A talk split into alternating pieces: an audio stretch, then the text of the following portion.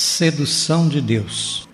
A sedução possui uma característica de produzir na vida da pessoa o sentimento de fascinação e encantamento, tanto para fazer o bem como para o mal.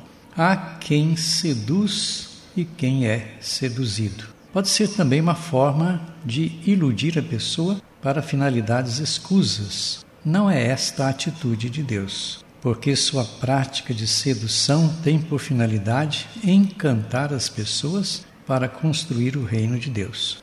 O profeta Jeremias diz ter sido seduzido pelo Senhor para assumir uma missão profética no meio do povo. Jeremias 27.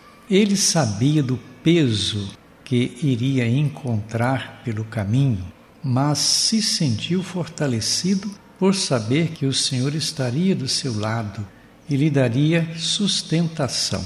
Desta mesma forma, muitos outros profetas se viram seduzidos e convocados, colocando em prática o chamado vocacional de Deus.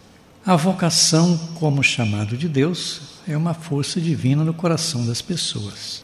A sedução se identifica com a inclinação natural que brota de dentro do indivíduo e o impulsiona para a prática de alguma ação visualizada.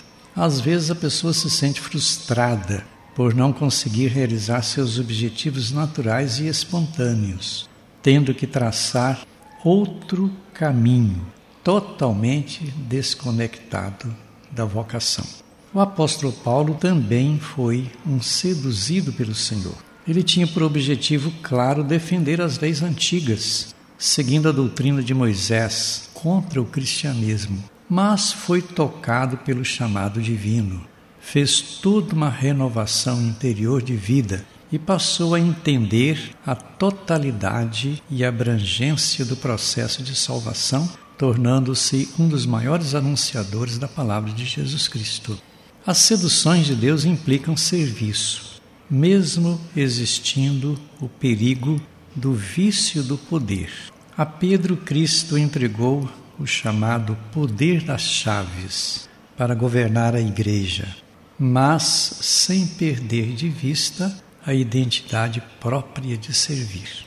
Assim é a função de seus sucessores, para dar a última palavra sobre as questões da igreja. É o que faz o Papa Francisco com um serviço provocador de sinodalidade. A palavra de Deus deve ser a maior sedutora das pessoas. Sedução para a realização de tudo aquilo que eleva a humanidade, superando todo tipo de contravalores reinantes na cultura de cada tempo. Assim deve acontecer com as instituições da sociedade, entre elas a Igreja, que também precisam seduzir seus fiéis seguidores para colocar em prática a realização de seus objetivos.